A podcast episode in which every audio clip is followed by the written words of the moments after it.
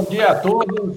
30 de outubro, véspera de Halloween, dia de trick or treat, é, véspera de eleição americana, live da Juventude Pro Cautela, com a estreia do ilustríssimo James Goodbranson. Verdade seja dita, o, opa, verdade seja dita, o cara efetivamente pleiteou isso sucessivamente, como disse o relator, ao propor a, a, a inserção, é muito tempo de compartilhamento da cabeça de cautela, de tudo que a gente vê com imenso cuidado. Serjão, no ápice do estresse, diretamente das férias, em algum lugar remoto do universo, onde o índice de. É, é, onde o IDH é infinitamente acima da média do terceiro mundo. Todo mundo aqui reunido, relator Sensei, Minas, Osama, muito bom dia a todos. Um grande prazer a gente começar é, com esse papo aqui. Eu vou pedir uma licença poética, começa, vou começar pelo relator. Semana de Copom, imediatamente em seguida, vamos dar a honra de ouvir o James fazer a sua introdução, porque o relator foi você que fez o pleito, colocou em votação, reuniu o conselho para esse movimento, e é um prazer ter essa live aqui. Semana de Copom, em que todos ficamos muito felizes e orgulhosos do Comitê de Política Monetária, que, que, que foi muito diligente, colocou de maneira muito clara percepção de realidade, como estamos todos é, é, aqui parafraseando o próprio, abre aspas, absolutamente tranquilos com, é, é com tudo que se vê ao redor e está tudo dominado. Relator, bom dia.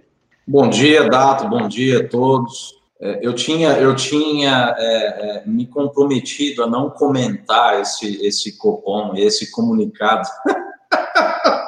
no Twitter a gente normalmente já sai postando várias coisas, sai comentando né, o comunicado deles. E é, eu, eu não tive, eu confesso que eu não tive condição de fazer isso, cara, é, porque eu li aquilo e, e, eu pensei assim, meu Deus, eu fiquei estarrecido, não tenho que, eu não tenho que comentar, o cara, ele, ele, ele, você pega é, é um balanço de riscos que já havia deteriorado na reunião anterior a essa, esse balanço de riscos ele continuou deteriorando nessa até esta reunião e na verdade ele foi no sentido reverso do que a gente imaginava, do que eu esperava, no sentido de que ele fosse atribuir um pouco mais de peso a esse a esse balanço de riscos deteriorado e na verdade ele fez o contrário.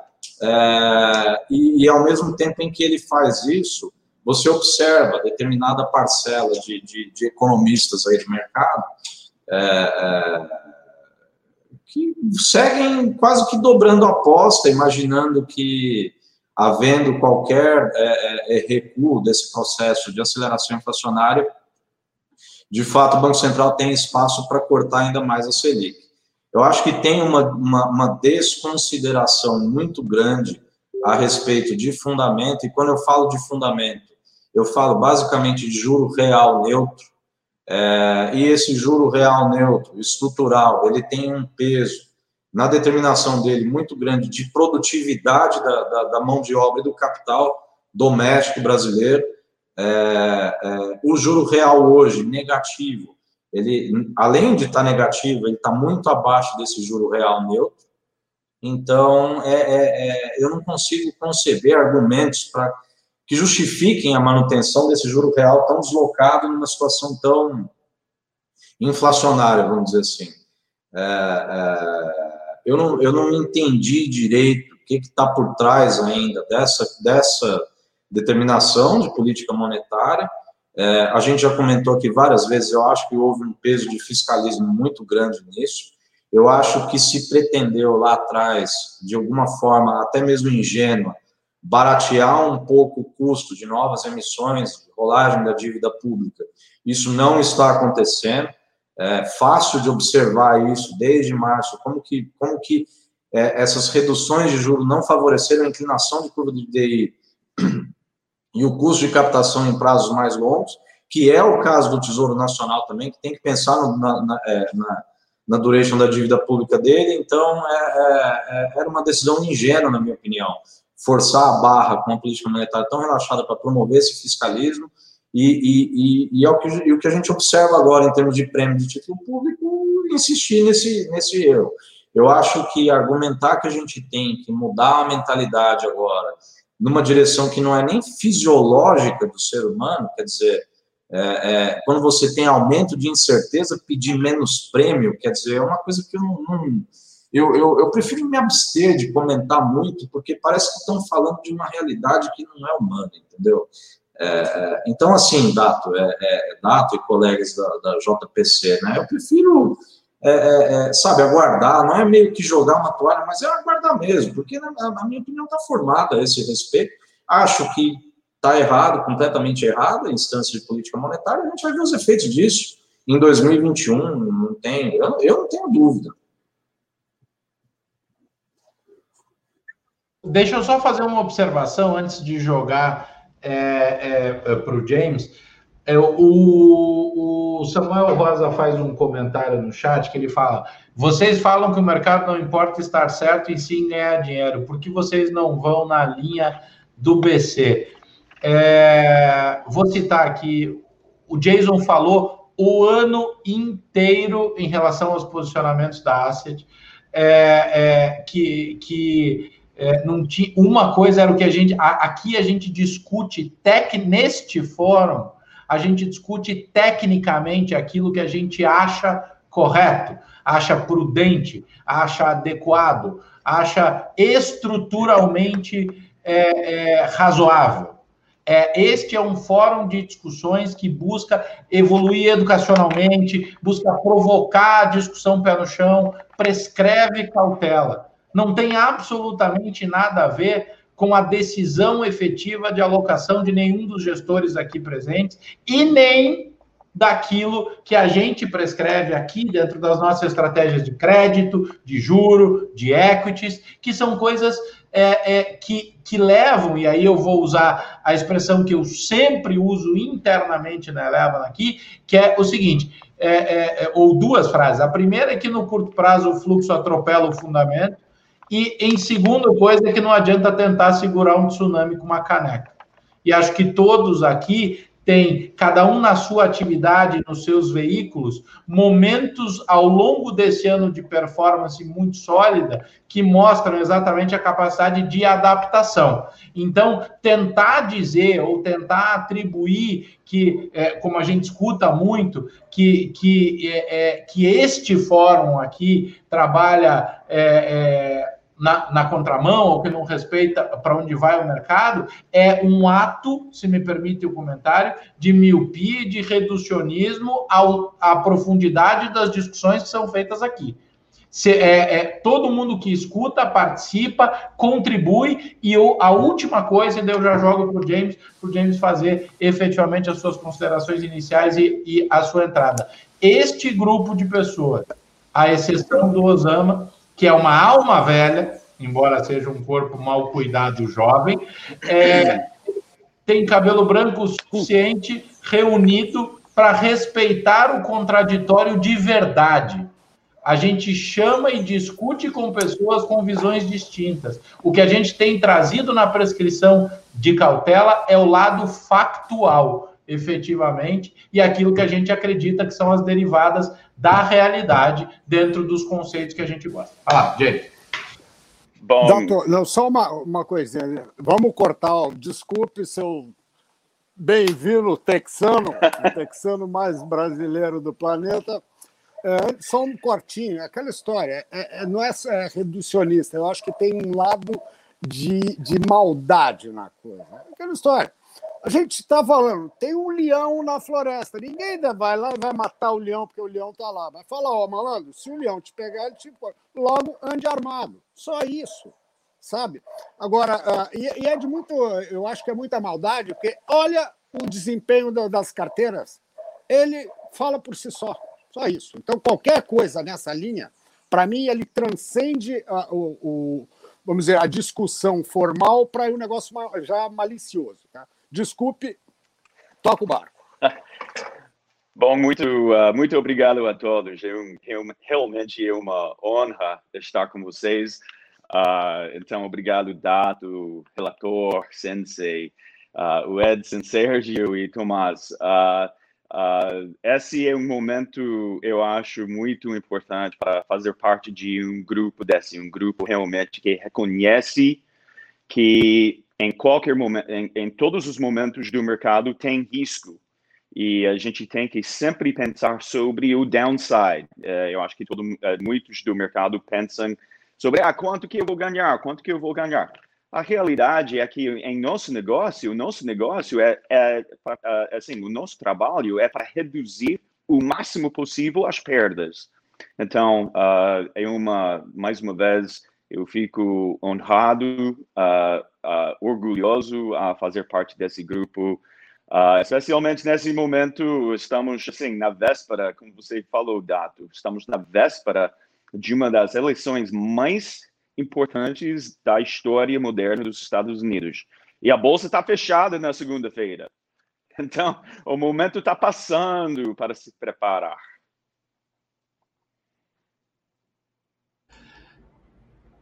Osama, quer dar uma quer dar uma palhinha sobre a nossa leitura de tudo que aconteceu essa semana antes da gente jogar para o Minas, Minas que veio devidamente vestido com seu, sua indumentária completa. Vai lá, Osama.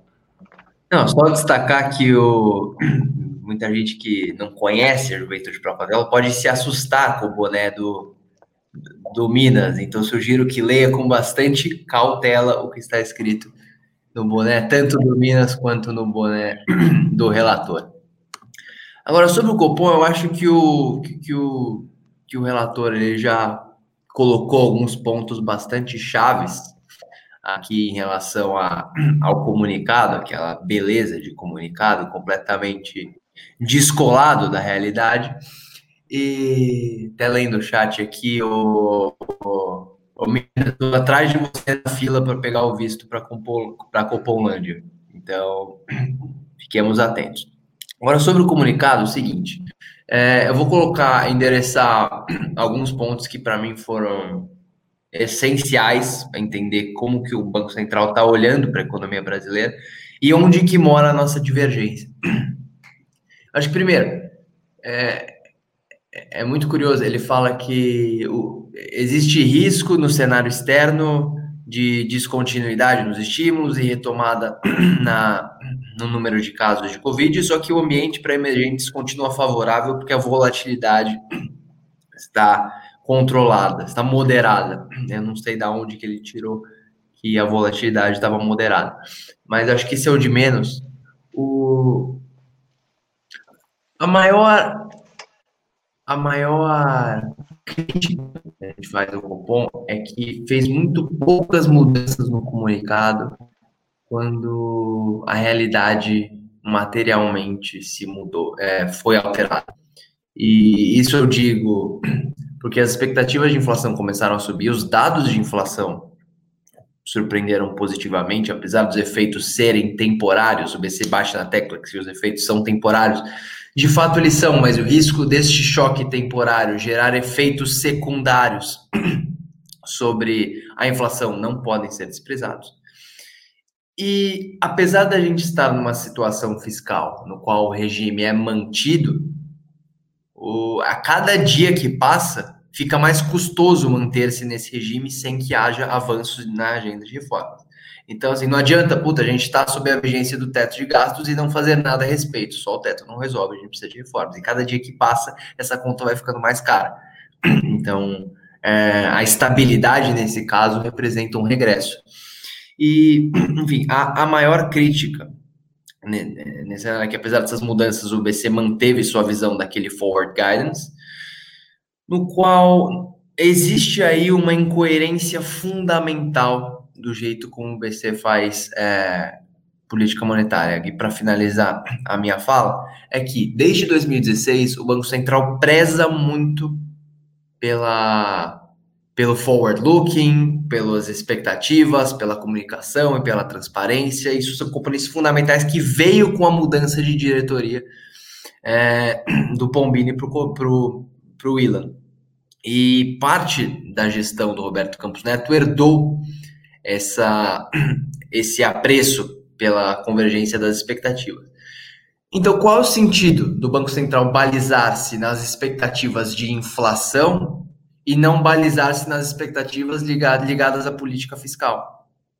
É, porque, como eu disse, é, antes a gente esperava, nesse ano, a gente esperava um déficit primário de 1,5% do PIB, agora vai ser quase 14% do PIB. E o pior, o déficit primário iria reverter-se para um superávit primário, nossa expectativa no final do ano passado, entre 2023 e 2024. Agora, nem em 2030 a gente vira superávit primário. Os efeitos disso sobre a dívida, os efeitos disso sobre é, o, o, risco país, é, apesar é, de a gente não estar vivendo esse aumento de uma forma tão tão abrupta nesse momento, no futuro essa perda vai ser sentida de uma forma bastante dolorida. Então, o Banco Central deveria também considerar as expectativas ligadas à política fiscal na composição é, das suas decisões.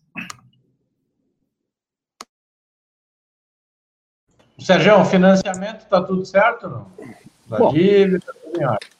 Vamos lá, eu nem vou falar de Copom, porque realmente eu estava chegando de viagem aqui. Quando eu vi aquilo, eu falei, nossa, o cara me mandou ata passada. E depois que eu vi, não, é. Falei, aí me tira o tubo.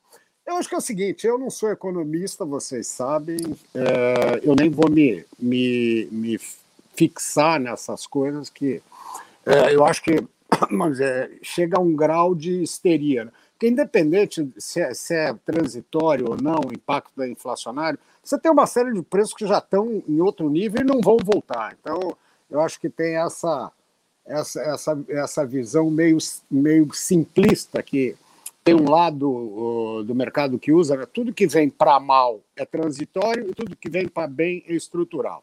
Isso é um me engano que eu gosto danado. Me preocupa, vamos, eu, vamos falar como trader e não como economista. Me preocupa o seguinte: uh, tem dinheiro e o dinheiro não está indo para o lugar que eles gostariam que fosse. Tá? Então, claramente, você tem um desajuste de preço. Né? E o mercado, inclusive, ele começa a ter. Quando esse desajuste de preço é, ele vem acompanhado de um crescimento da, da, do imponderável, o que, que acontece com, com, o prêmio pedido? Vai aumentando. Tá? Então a curva se premia, uh, ninguém quer carregar o, o, o título de dívida indexado à Selic, porque sabe que, por um, ao que tudo indica, e agora depois desse último copom, mais do que nunca, eles vão empurrar o máximo possível. Uh, e eu ontem eu não gostei do negócio que eu li, que o nosso ministro falou assim: eu não vou pagar o que eles querem. Essa declaração é uma aberração, porque primeiro lugar, o ministro, toda vez que ele fala de preço, ele tem sido meio infeliz, né? Ele falou que a 5%, a 5% ele não. Perdemos o Sérgio. Minas, socorre o Sérgio aí. Já pula. O Mineiro está assistindo, vale a pena ver de novo lá. O, o relator acorda. uh, vamos lá. Primeira coisa, o James, seja muito bem-vindo. E como diz o nosso amigo Léo Nonato, trader, com hífen, né? Porque senão ele dá bronca, a falta do hífen. Esse boné é seu, depois a gente te manda. É o último que tinha aqui. Eu estava usando, mas é seu. Uh, Muito obrigado. Pô, prazer. Eu queria falar assim, eu, sabe o que eu estava lembrando? Duas coisas aí a respeito de Copom. Tem um mentiroso lá em Brasília. Né? Ou é o ministro, ou é o Copom. Porque o ministro disse que está tudo bem, que está bombando, que está recuperando. Temos o Caged, temos o V, temos o V do Nike, sei lá, o V da raiz, mais empinado. Está tudo uma maravilha. A, a, a atividade está aí, voltando, mais ou menos, não sei. Inflação está ruim. É, e o BC diz que não, que está tá bem, vamos apartar o risco, o risco fiscal, mas o BC diz que precisa de juros é, extraordinariamente estimulativos. E para afrontar todo mundo, para mim foi uma afronta é, é, proposital manter aquele tal residual. Quer dizer, o cara está esperando o quê? Que a Covid bata na Ásia agora, na China, a segunda, terceira onda, e aí tudo. Só assim, né?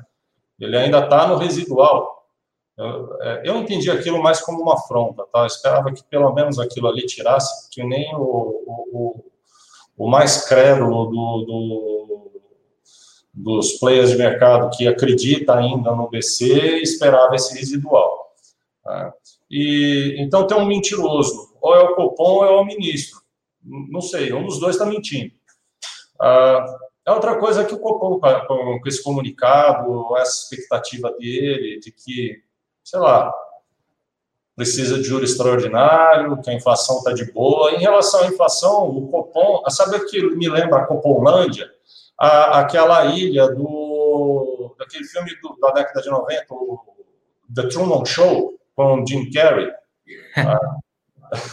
é a Copomlândia, aquela ilha. Oi, bom dia, tudo bem? Como vai? Sempre a mesma coisa, tudo maravilhoso, tudo arrumadinho, tudo limpinho, né?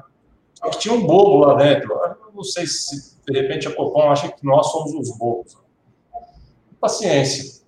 Né? Não tem. É, é, é, queria, a respeito de Copom, só falar: tem um mentiroso nessa história, ou é o Copom ou é o ministro, e o Copom acha que a Copomlândia deve ser algo parecido com o Truman Show, né? Aquela ilha onde tudo funciona. Eu e o Rafi estamos pedindo visto para tentar lá, porque é uma maravilha. Tá.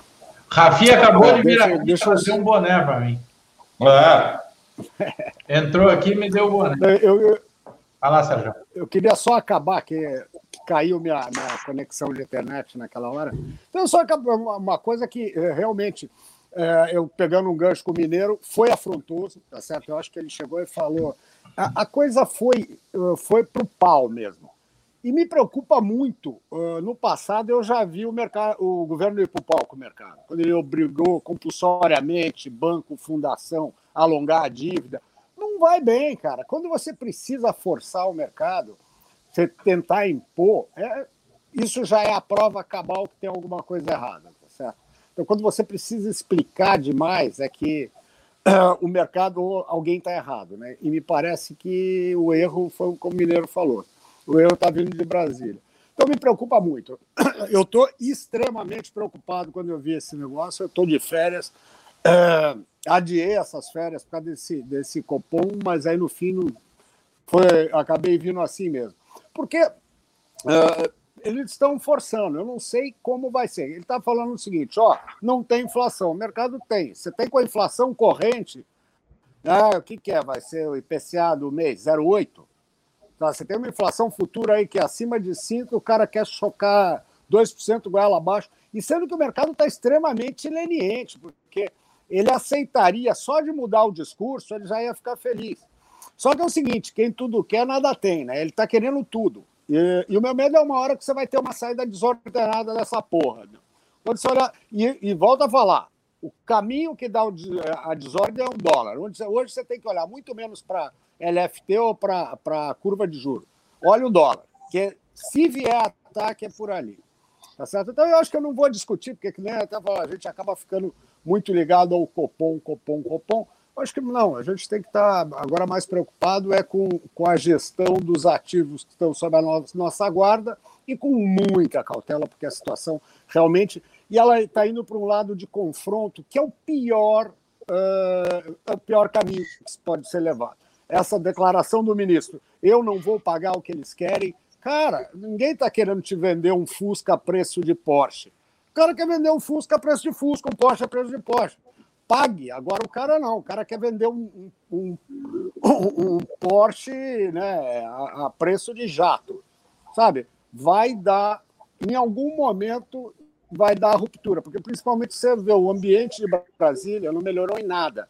Continua choque é, hoje de manhã, lendo, lendo os e-mails de informação, as coisas falam de novo, é arroz de novo, é a mesma coisa.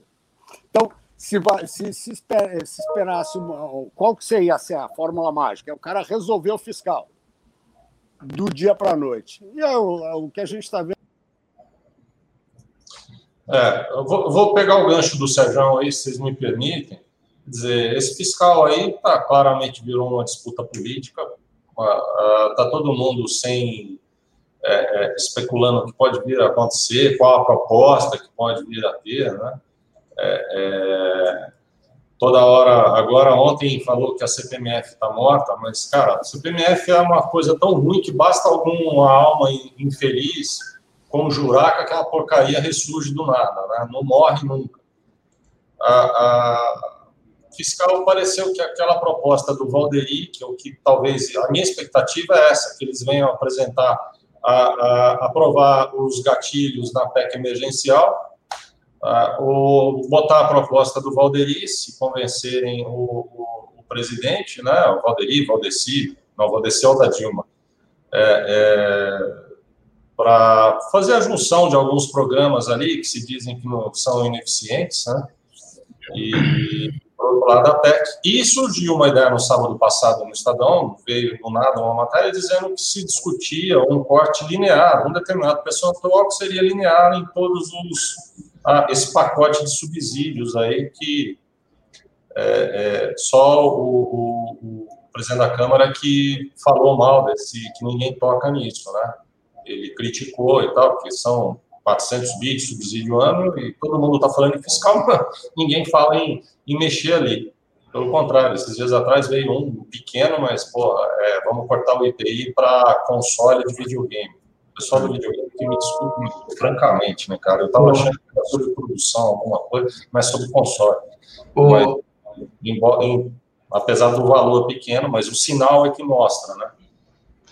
Bom dia, Sensei. Você acha duas perguntas. Primeiro, a tua leitura, a sensibilidade que vocês estão aí de estudo.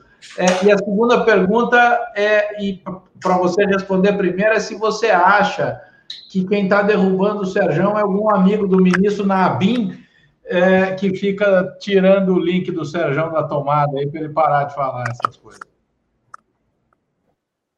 Bom, respondendo a primeira pergunta, acho que eles não têm tecnologia para isso. Então, acho que o Sérgio está caindo é pela infraestrutura de tecnologia brasileira mesmo, não tem nada a ver com, com a BIM. Bom, falando rapidamente sobre a ata, eu, eu, tentei ser o mais educado possível, principalmente nas nossas comunicações aqui de, de análise, mas eu até coloquei no, no nosso Morning Call a parte específica da depreciação persistente do real, afetando os preços. Ou seja, eles admitiram que há o repasse, aquele repasse que a gente tem falado aqui já há muito tempo, cansou já, nós dissemos que ele ia acontecer, nós chegamos a dar mais ou menos o prazo que ele ia acontecer, ele aconteceu. Aconteceu o repasse, o repasse cambial veio, uh, atingiu o primeiro atacado, nós lá atrás falando isso, vai bater no varejo, o pessoal, ai, GPM não tem nada a ver com o IPCA, bateu no IPCA.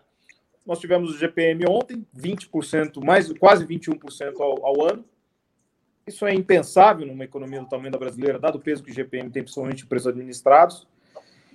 E eu vou ter que reiterar o que a gente falou aqui em relação à Copolândia, né? Porque o Banco Central deve estar vivendo a Copolândia, porque nós, a estabilidade recente dos ativos de mercado financeiro, a baixa volatilidade, eu não sei de onde ele tirou isso. Sinceramente, eu não sei de onde ele tirou isso. A estabilidade da inflação, ou seja, ele criou um cenário de Goldilocks ali que não faz sentido, ele não é aderente à realidade.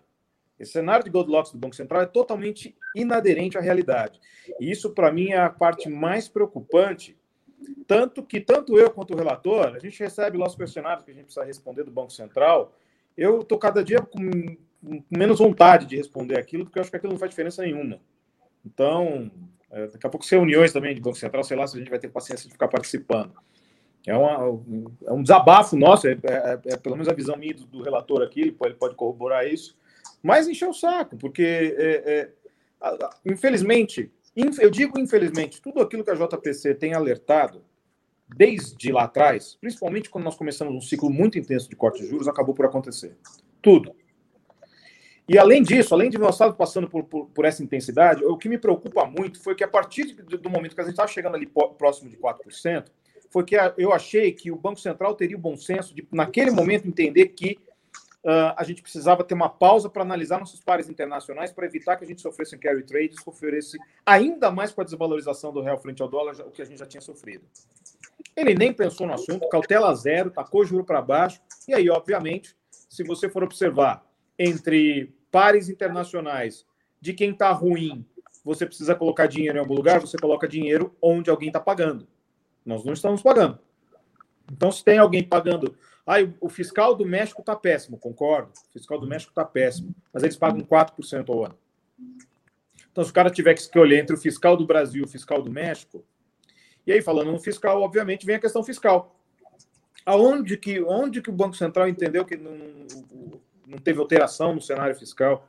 Um dia, no dia da reunião, você teve todo um embrólio político que levou a todas as dúvidas do que pode ser o futuro da questão fiscal no Brasil. E sempre, vamos lembrar uma coisa simples: Brasil é político barra fiscal, sempre vai ser isso. Tudo que você está falando em termos políticos, você está falando de gastos, tudo que você está falando de gastos, está falando de fiscal.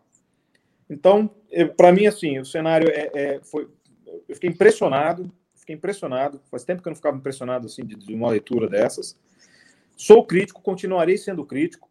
E, de novo, vamos voltar alertar aquilo que o Dato alertou logo no começo. Eu preciso alertar isso de novo, alertar alguns, algumas pessoas no fim tweets e alertar alguns clientes. É o seguinte: nossas posições não necessariamente refletem a nossa perspectiva. Ou seja, eu não vou deixar de surfar onda porque a onda está feia.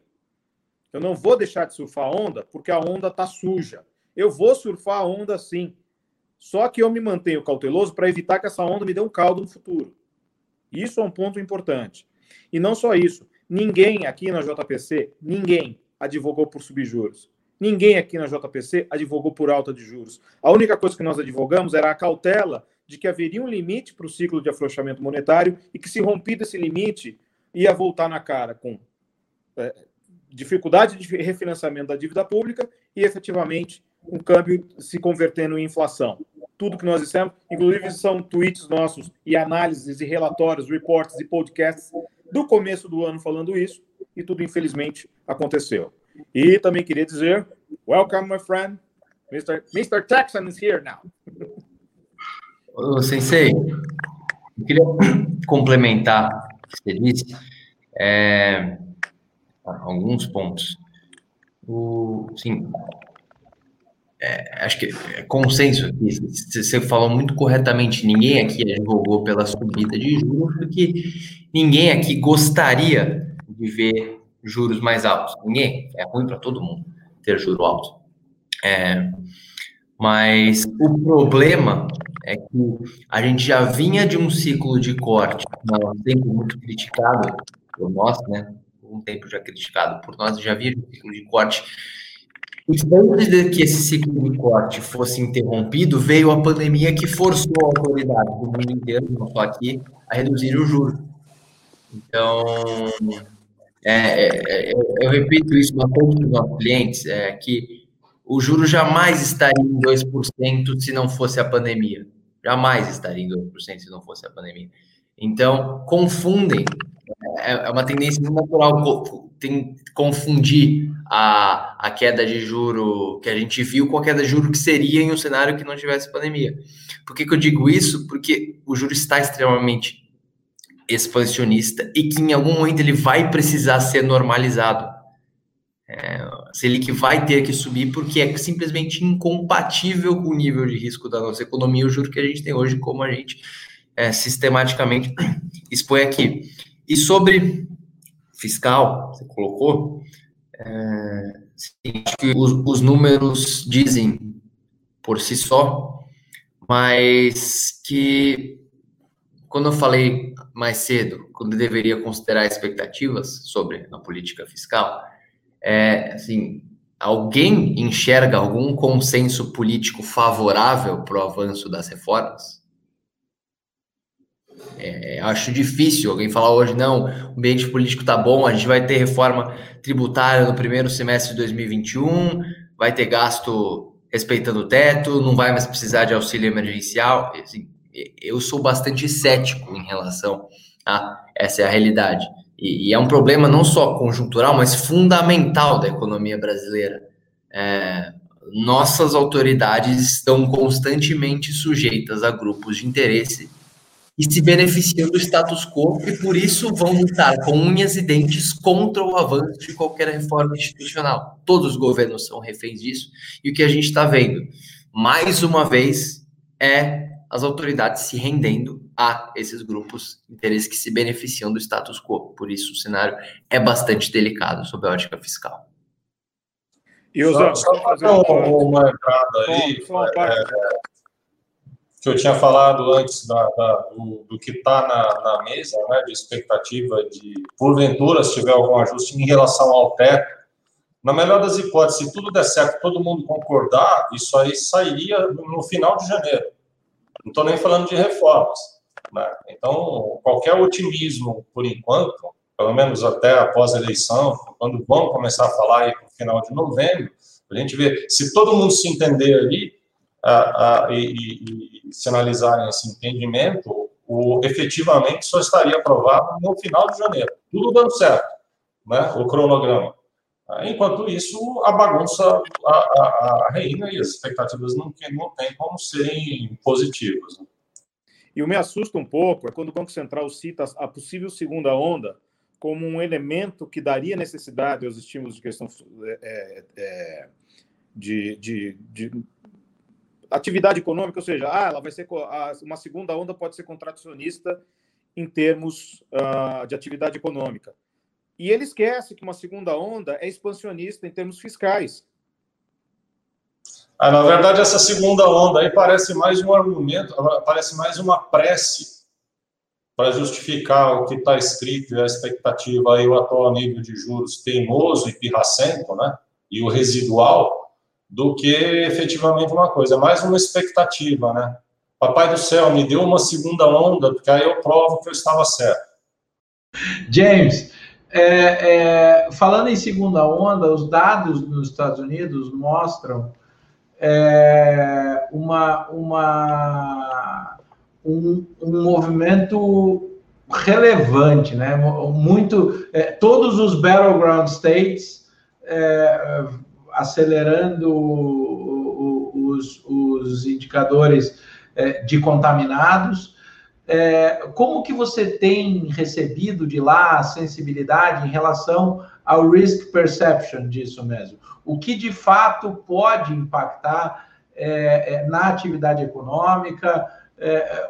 Como é que você acha que isso é de verdade lá? Não, não, não na retórica, não no speech, mas é, no fato de tudo que você está vendo. Você acabou de voltar de lá, né? Então, é, como é que está?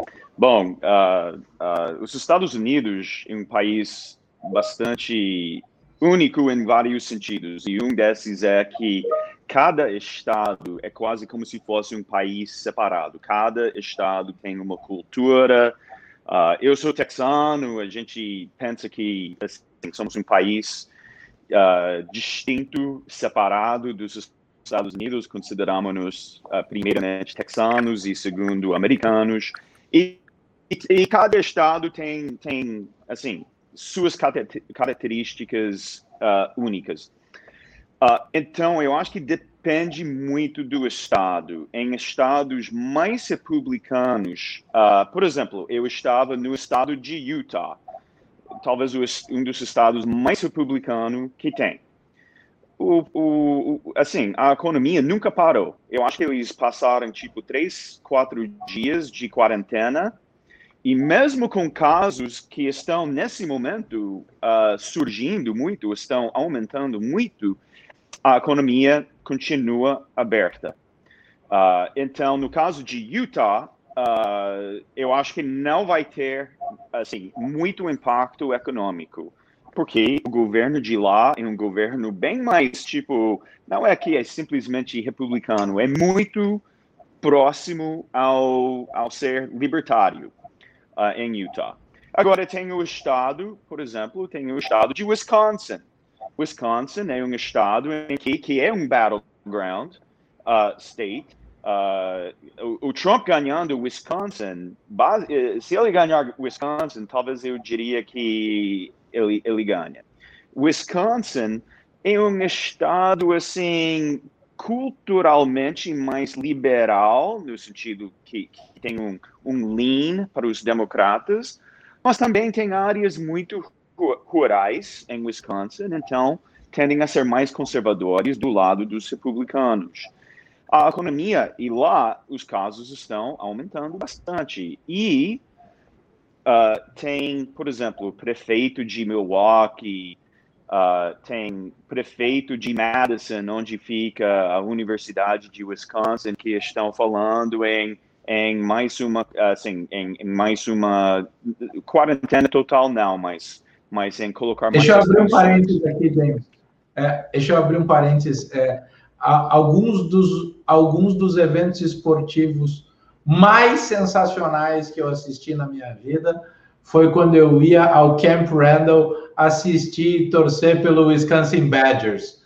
Espetacular, o estádio, o mood, tudo que aqueles caras têm lá. Eu, eu adoro o Wisconsin, tenho um carinho gigante por. por...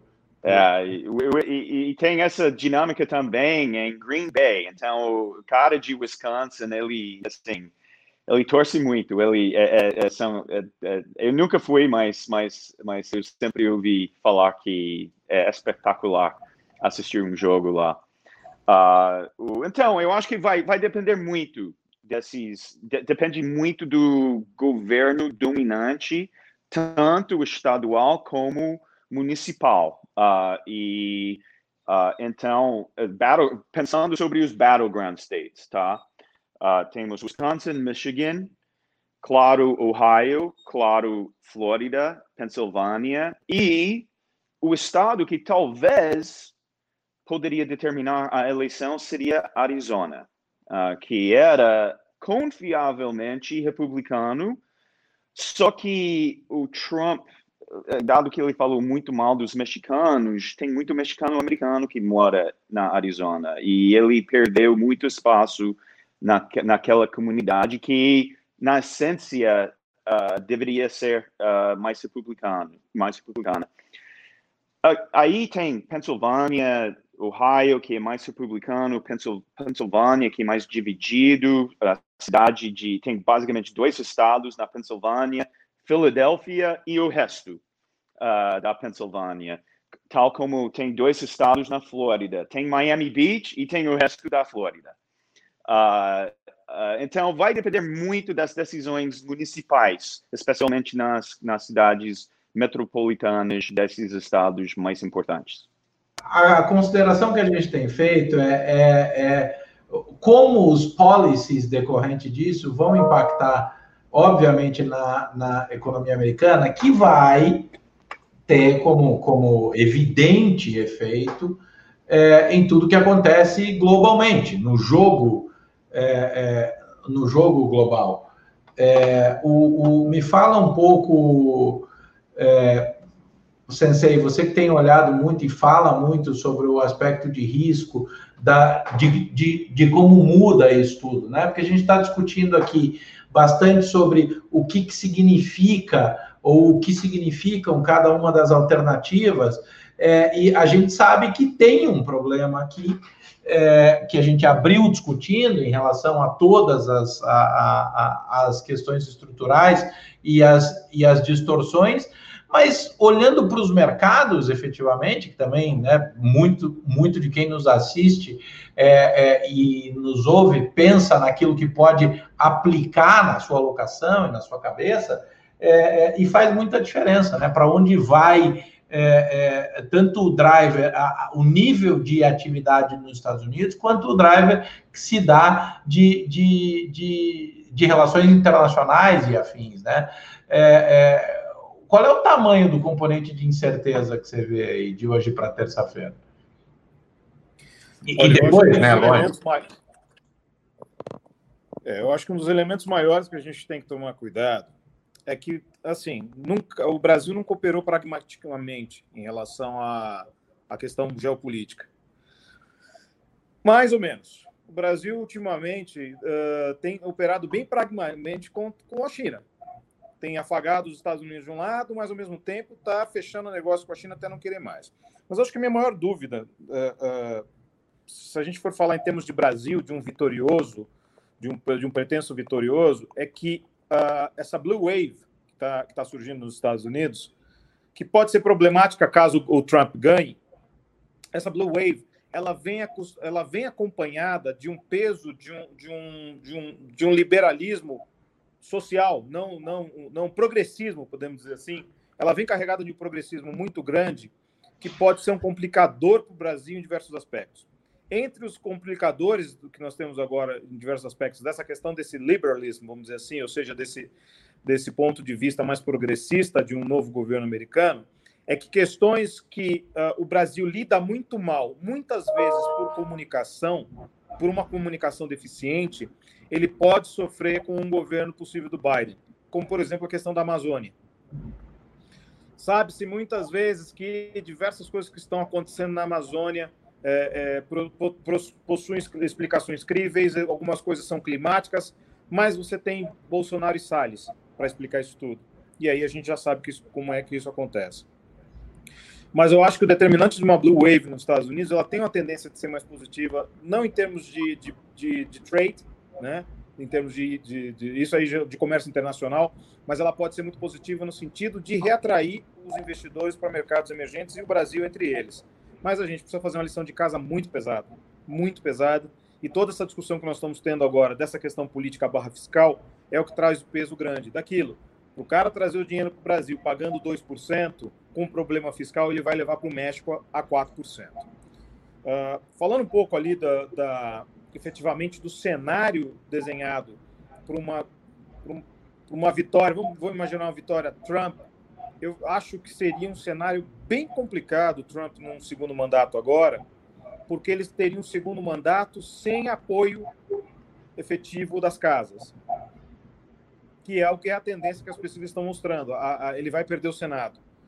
E sem o apoio efetivo das casas, o Trump, muito provavelmente, ele vai ter um governo muito mais voltado à retórica do que à ação. Então, seu governo à retórica, ele vai ser um governo muito mais ruidoso, muito mais volátil do que foi a primeira. A China deve ser o alvo principal em diversos aspectos, se ele ganhar. Ele vai se voltar à questão do comércio internacional com a Europa. Ele vai se voltar contra o Brasil em alguns momentos, porque o Brasil está fazendo negócio com a China. Ou seja, é, nós estamos no momento que nós, como Brasil, dentro desse contexto da eleição americana, nós estamos numa situação uh, muito difícil, porque se, se ganha o Biden, nós, em termos de comércio internacionais, temos questões muito complicadas a resolver. Se ganha o Trump e ele não tem apoio, isso vai ser um problema de risco global. Então, eu acho que a situação está tá, tá estranha. Eu até mandei, eu, eu, fiquei, fiquei feliz que, o, que o, o, James gostou do relatório que eu fiz ano passado sobre a, a eleição americana. E eu acho, assim, eu, tinha, eu tenho certeza que se não fosse a pandemia, o Trump provavelmente estaria reeleito. Apesar de todo o ruído, de todo o cansaço que ele gera, principalmente em nós de mercado financeiro que somos ávidos consumidores de informação, é, esses presidentes que falam demais ou falam besteira demais, eles cansam a gente porque a gente ouve, ouve isso diuturnamente. Isso é cansativo demais, isso é esgotante, isso é difícil para nós que consumimos informação. Mas eu, eu, eu acho que vai ser, é, é a eleição mais importante, talvez, da. da, da do, é, a, é, a, eleição mais importante do século XX. Eu acho que, indubitavelmente, é a eleição mais importante do século XX. Até porque não estamos mais no século XX, né? Desculpa, 21. Oh. Então. do século XXI. É a eleição mais importante do século XXI, graças a Deus. É que eu tô querendo sair de 2020, tá vendo? Eu tô, não consigo nem sair do século. Mas acho que é importante, a eleição mais importante do século XXI, se nós imaginarmos ali que tivemos uh, uh, um, um, mandato consistente republicano, que foi do Bush, sim, do Bush Jr., depois tivemos um mandato consistente do Obama e um mandato muito, muito volátil do, do Trump. Então, eu não sei. O mercado fala que o mercado prefere Trump. Eu não sei se o mercado prefere Trump. Eu, eu, eu acho que talvez por questão de tax, de, de, de, desses. O mercado prefere ganhar dinheiro, James. É. O mercado prefere ganhar dinheiro. Regardless de quem assim é o cara. Vocês do mercado financeiro são todos bolsomínios. Eu falei, você não conhece o mercado financeiro. Eu acho, uh, só para só pegar esse gancho, uh, Jason, e realmente uh, o seu relatório é, é, é excelente, é excelente mesmo.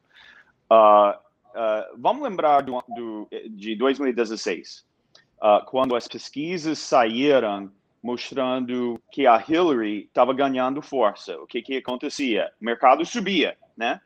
E quando o Trump foi eleito, o que, que aconteceu? Limit down nos futuros, S&P, assim, destruição total. Uh, recebi uh, assim, ligação depois de ligação, depois de ligação de clientes uh, que nunca ligaram antes, preocupados com a situação. E o que, que aconteceu? O mercado subiu. E começou esse rally de, de quatro anos, dos últimos quatro anos. Eu, uh, uh, eu em particular, eu concordo com você, Jason, que, que eu acho que o mercado cansou. Eu acho que a maioria dos participantes do mercado acreditam que o Trump vai ganhar. Que o que aconteceu em 2016 com as pesquisas vai se repetir, tá? Que pode ser recency effect, pode ser um viés de efeito, aquele recency effect, né? Do que aconteceu mais recente vai, vai se repetir.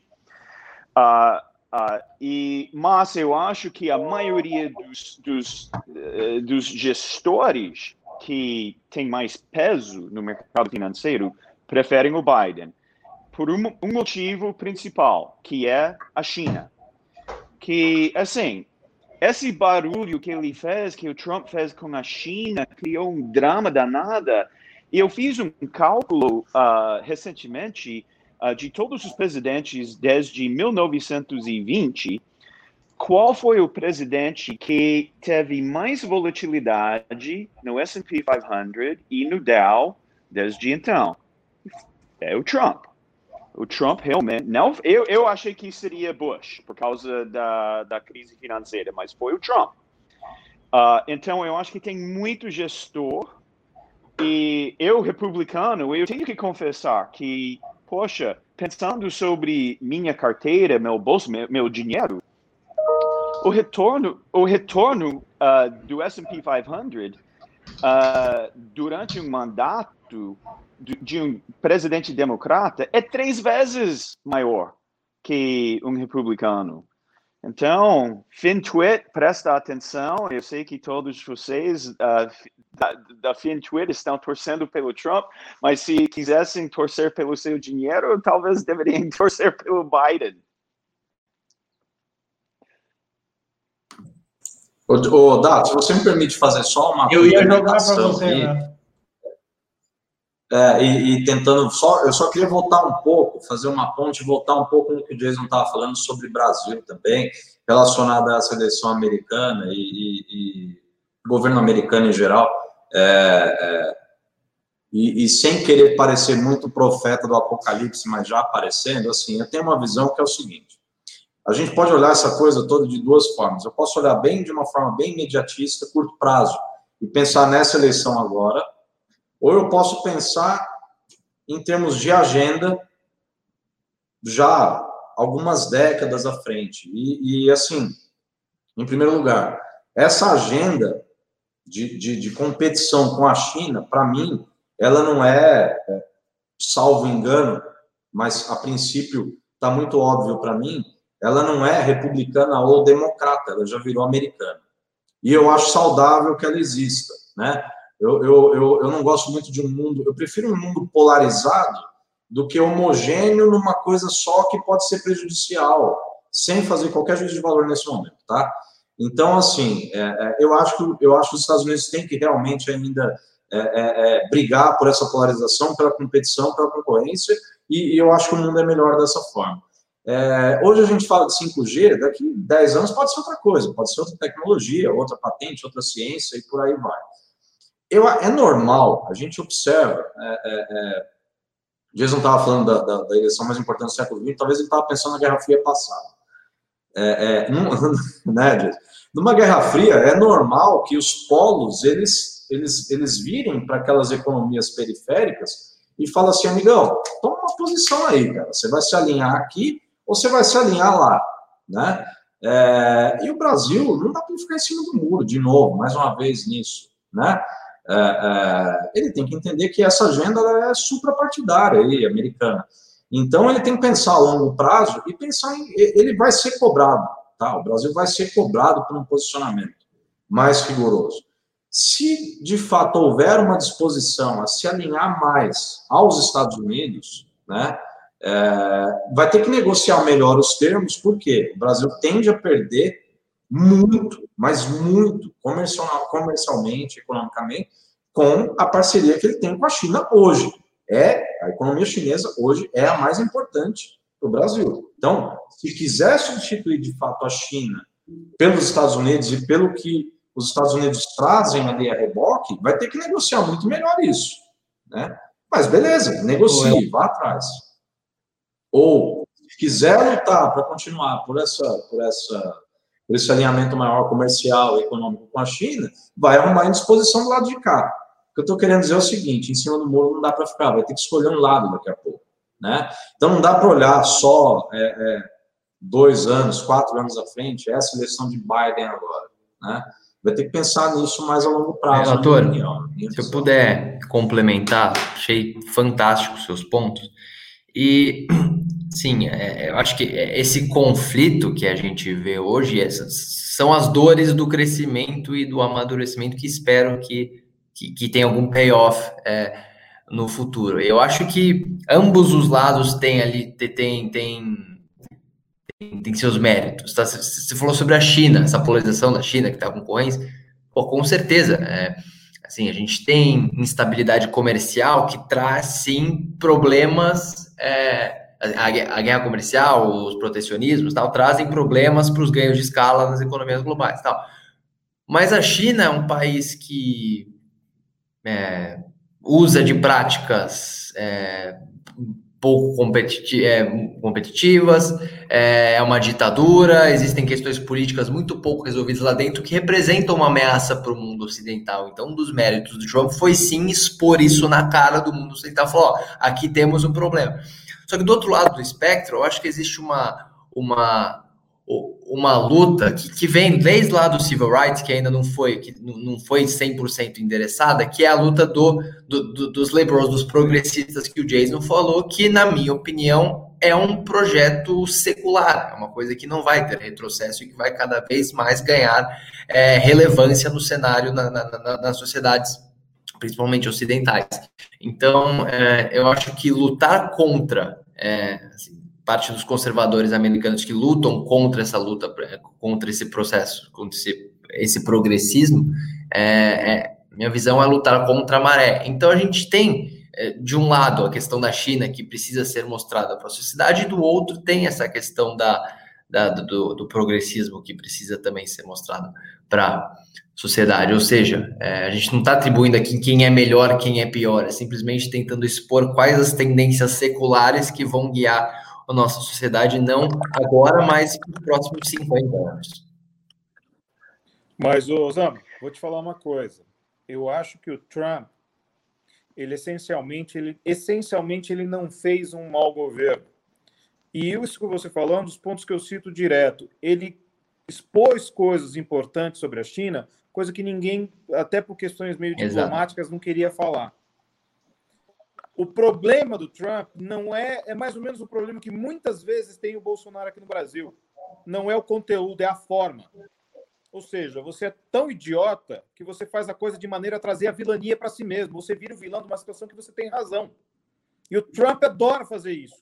Então, muitas vezes, a situação da China, a questão de, de direito de, de propriedade intelectual, questão de direitos humanos, a questão de práticas comerciais é, injustas, que traz uma, uma, uma competitividade acima do, do, normal, além da questão do câmbio para a China. Tudo isso ele trouxe à tona. O problema foi como. Perfeito. E às vezes ele estando certo, parece que ele está errado. A gente sabe que isso no Brasil muito bem. A gente elegeu nosso Trump aqui. Uns amigos meus britânicos falam que a mesma coisa está acontecendo lá. Então, ou seja, é só a gente parar de, de, de, de, de...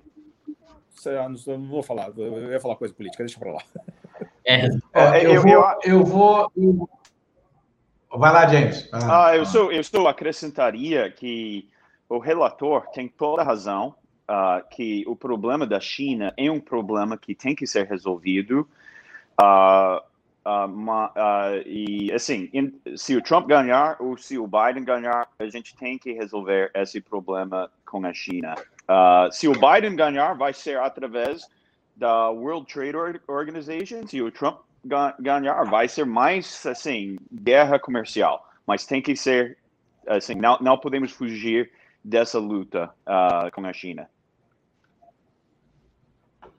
O, eu, eu, hoje de manhã, no nosso, no nosso Morning Call, obviamente, todos nós fazemos isso, mas por dever de ofício e também pelo, pelo quanto a gente gosta, é, e eu tenho os meus napkins aqui, que eu faço os meus rabiscos, é, o James. Então, que a turma aqui já está acostumada, vou a guardanapo do dado com algum tipo de análise muito, muito profunda e sofisticada, né, relator? É coisa muito sofisticada.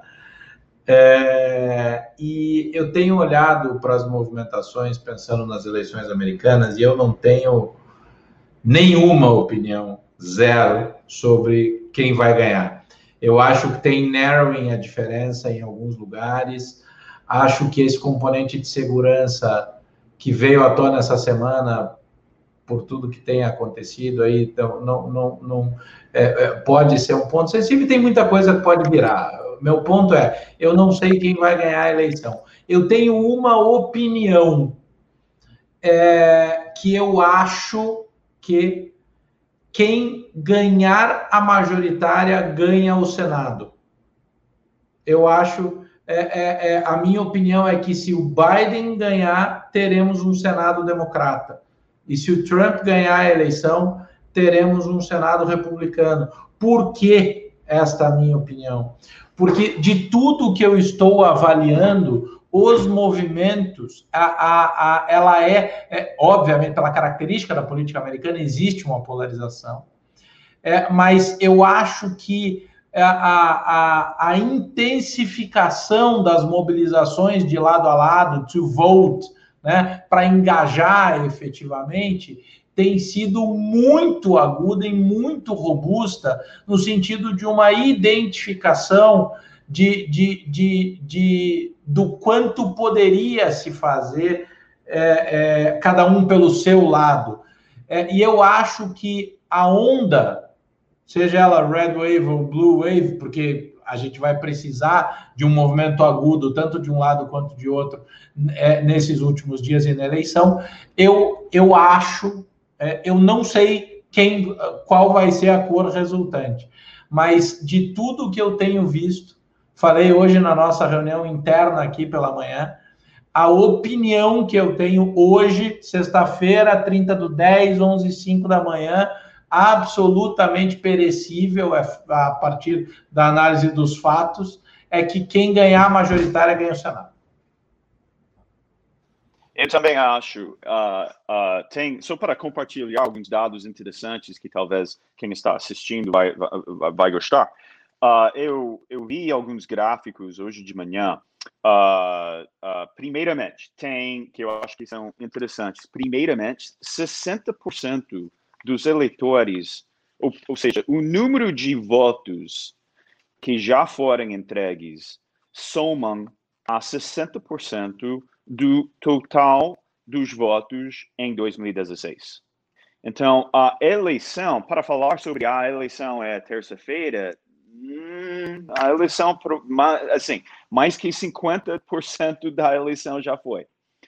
Uh, e tem dois grupos interessantes. Na, na, verdade, quando você volta para 2016, uh, ah, para entender como que o Trump ganhou, ele ganhou por causa uh, de basicamente três fatores simples. os baby boomers, ou seja, a geração do meu pai, 65 anos ou mais, votou, ficou muito entusiasmado e votou no Trump, tá?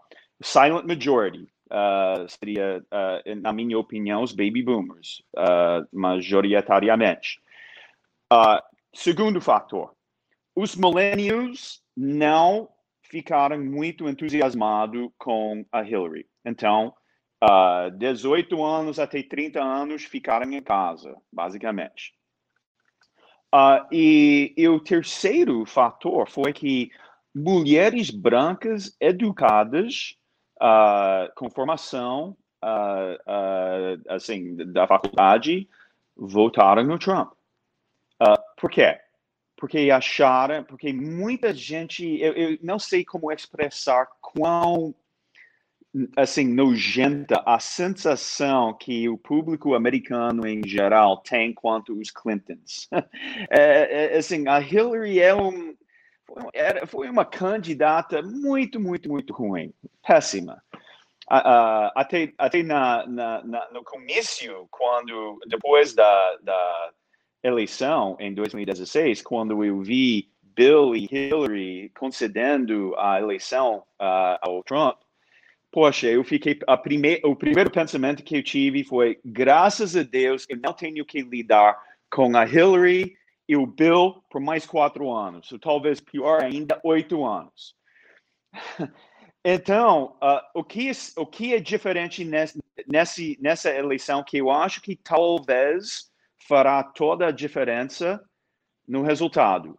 Primeiramente, os millennials estão votando com força, com força. Os dados que a gente tem mostram que até ontem, entre o número de votos uh, entre as cidades de, de 18 a 30 anos uh, está entre 50% até 100% maior do que em 2016. E esses jovens não estão votando no Trump, não. Esses, esses jovens, como minha filha, que votou no Biden, de, 18 an de 19 anos, estão chateados com, com o Trump. Estão chateados com a maneira que ele lida com, com pessoas. Uh, e ter, um segundo fator, uh, que é baby boomers. Os baby boomers não estão tão entusiasmados.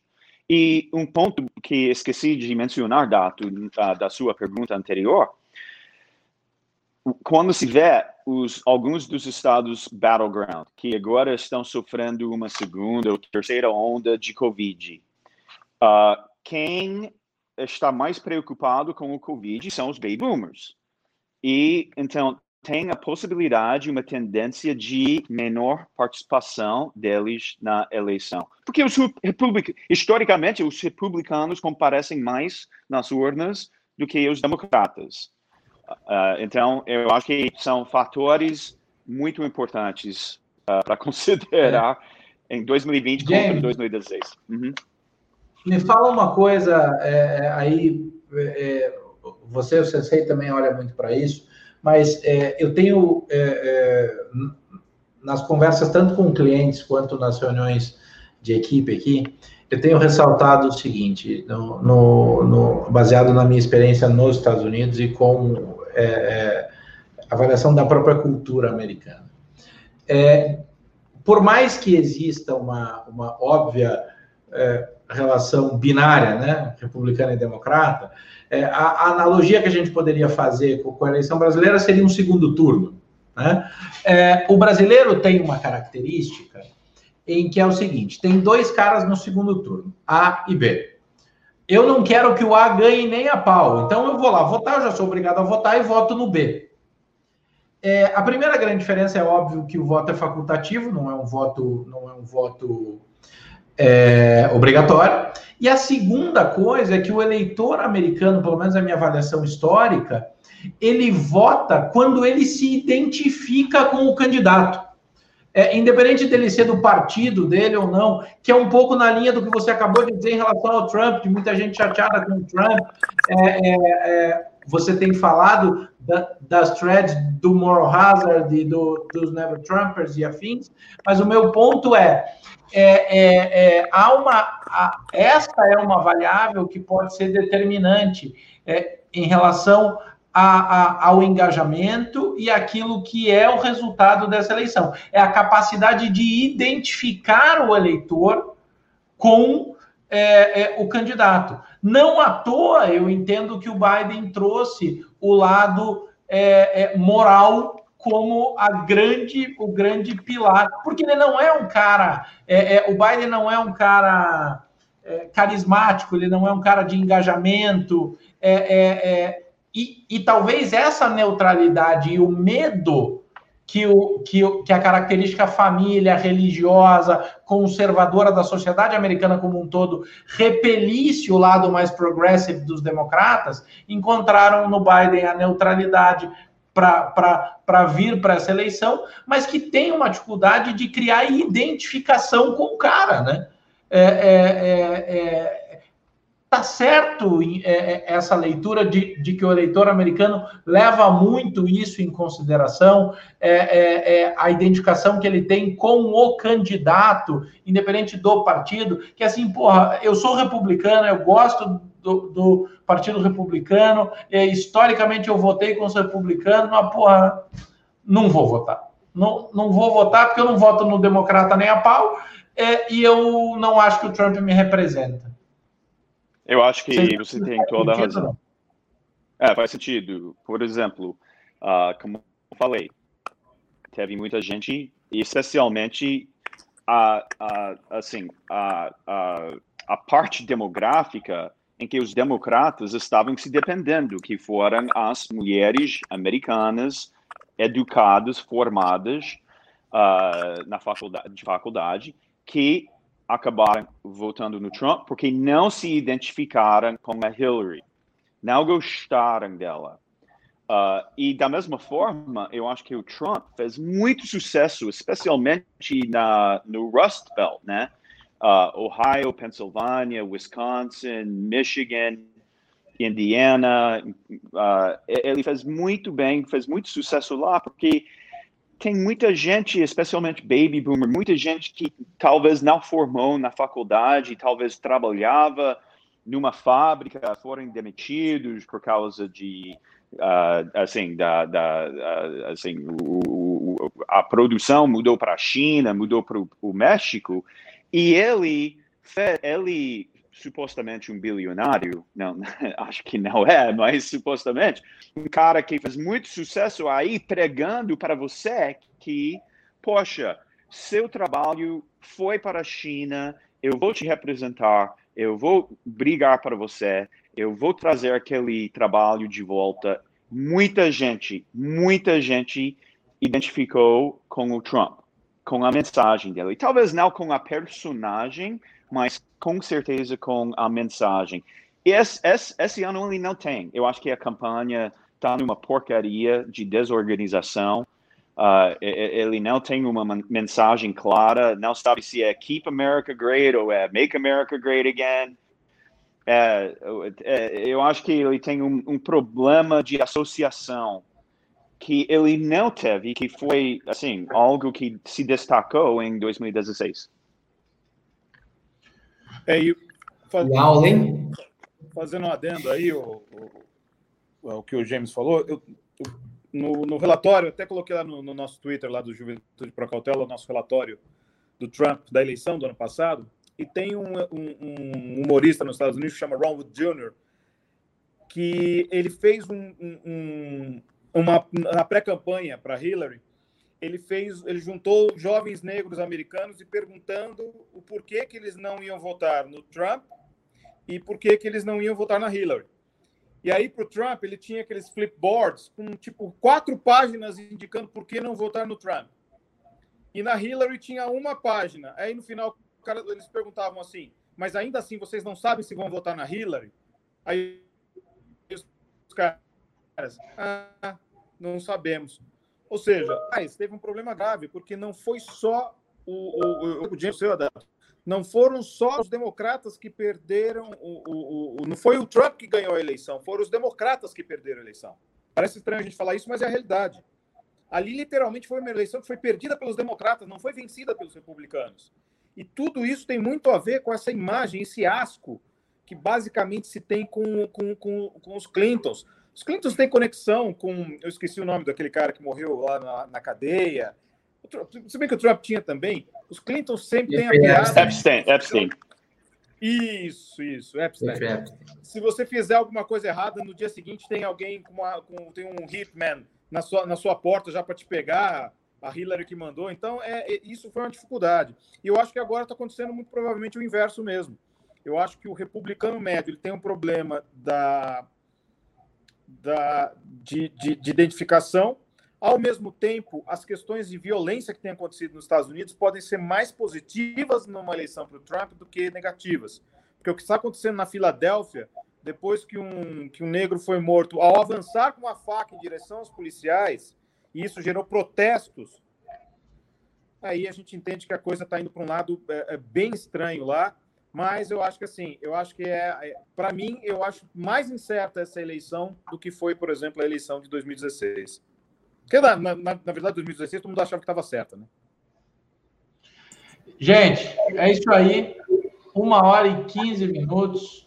O James tem live agora no canal dele. É, é, o relator e o Minas é, já já tá, já tá na hora de bater o juro? Deixa eu olhar quanto tá aqui. Não, eu sou anti-bater juro, Dato. Sabe por quê? Você observa que a cada copom esses caras conseguem empinar ainda mais a curva de juros. É um negócio incrível. É o que a gente está vendo hoje. A curva está empinando. Detalhe, com o dólar futuro rompendo 5,800. É a prova cabal de que o mercado está considerando que o cara vai, já está atrás da curva. Uma curva de DI empinando, ao mesmo tempo que você tem o dólar futuro, enfim, o real depreciando. Bater juros não dá, cara. Obviamente foi uma provocação você.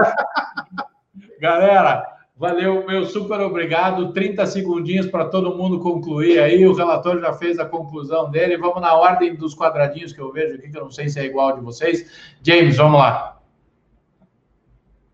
Bom, uh, finalmente, muito obrigado de novo pelo convite. Uh, eu fico super, super honrado e orgulhoso de fazer parte desse grupo. E eu tenho duas palavras para finalizar: Blue Wave. Eu acho que Blue Wave vem. Zama. Só tenho a agradecer a presença de todos. Um prazer estar todos reunidos novamente para falar muito bem das autoridades do Copom sobre como o mundo está bonito esses últimos dias. E tem um agradecimento especial, James, muito bem-vindo. Com certeza faremos muitos trabalhos espetaculares juntos. Sensei. Mudo, mudo. You're muted. Sensei, tá no mudo. Mudo.